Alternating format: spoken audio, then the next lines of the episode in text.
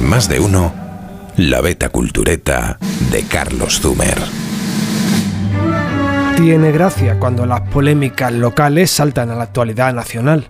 Pasó con el cartel cofrade de Salustiano y ha ocurrido otra vez con la Plaza de España de Sevilla, que el alcalde quiere hacer de pago, con la oposición de bastantes sectores, apelando algunos al supuesto espíritu fundacional del arquitecto.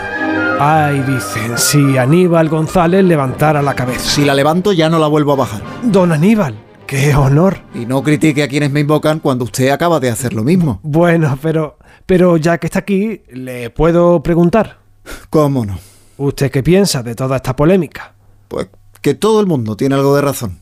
Y ya está. Aunque algunos más que otros. Lo dice por su nieto, el dentista, el que es partidario de vallar la plaza. Una plaza no es un museo o una iglesia. Una plaza es una plaza.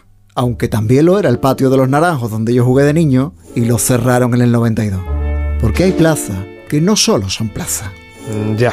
¿Y no podría ser usted un poco más claro? A mí solo me corresponde mirarles a ustedes desde la estatua que me han hecho a espaldas del parque de María Luisa y confiar en que encuentren la mejor solución para preservar mi obra y para que siga siendo de todos los españoles.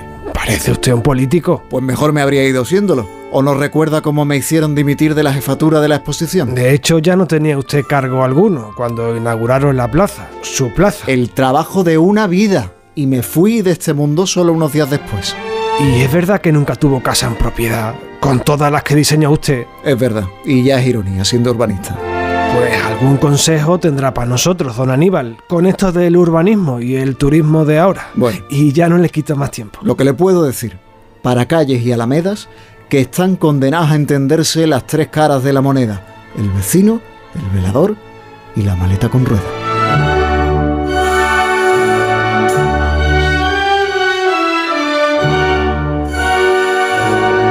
Más de uno. En Onda